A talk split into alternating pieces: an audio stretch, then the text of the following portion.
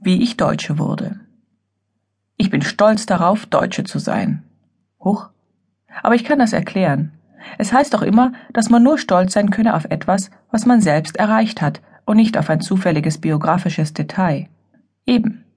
Ich kann guten Gewissens sagen, ich habe einiges durchgemacht, bevor ich Deutsche wurde. Deutsch war ich schon immer, aber Deutsche bin ich erst mit 18 geworden. Ich bin in Deutschland auf die Welt gekommen, meine Mutter ist Deutsche, mein Vater aber Türke, und so galt auch ich automatisch als Türkin. Fast 18 Jahre lang lebte ich mit einem türkischen Pass. Das war nicht weiter schlimm, solange ich Deutschland nicht verlassen wollte. Und das konnte ich nach Ansicht der Bundesrepublik wohl kaum wollen. Ich besaß schließlich den kostbaren und bei meinen anatolischen Landsleuten so begehrten Stempel, der mir eine unbegrenzte Aufenthaltsberechtigung verlieh. Wieso sollte man da ins Ausland wollen, außer natürlich in die Heimat, um seinen Acker umzupflügen? Wir hatten in der Nähe von Izmir allerdings keinen Acker, sondern ein bevorzugtes Stück Strand im Club Mediterranee, was bei mir zu einem Cluburlaubstrauma führte, von dem noch die Rede sein wird. Aber auch diese jährlichen Sommerreisen in die Türkei waren mit dem türkischen Pass ja kein Problem. Ein Problem waren die Klassenfahrten. Denn deutsche Schulen sahen leider keine Schullandheimaufenthalte in der anatolischen Provinz vor. Übrigens eine große Dummheit, wenn man bedenkt, wie gut sich ein muslimisches Land um die größte aller Sorgen kümmern würde, die deutsche Begleitlehrer plagen. Die Trennung von Männlein und Weiblein.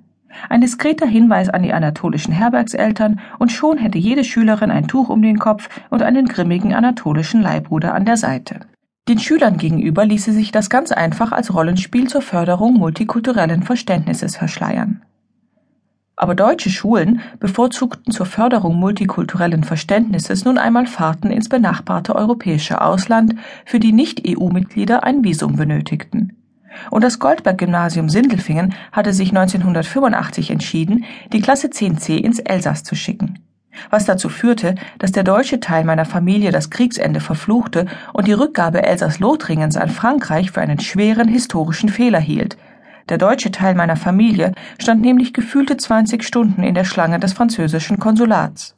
Erst dann hatte meine Mutter Frankreich davon überzeugt, dass es sich bei der Klassenfahrt keineswegs um einen verdeckten Flüchtlingstransport handelte, dass ihre 16-jährige türkische Tochter vorerst nicht plane, die deutsche Schulausbildung gegen die zugegeben lukrativere Arbeit als Hafenprostituierte in Marseille einzutauschen und dass sie selbst durchaus beabsichtige, diese Tochter nach fünf Tagen wieder bei sich aufzunehmen. Ich bekam das Visum. Ich hatte viel Spaß im Elsass, kehrte aber tatsächlich nach fünf Tagen wieder nach Sindelfingen zurück aber irgendwann reichte es uns, und mein Vater beschloss, für sich, mich und meine Schwester die deutsche Staatsangehörigkeit zu beantragen und die türkische abzulegen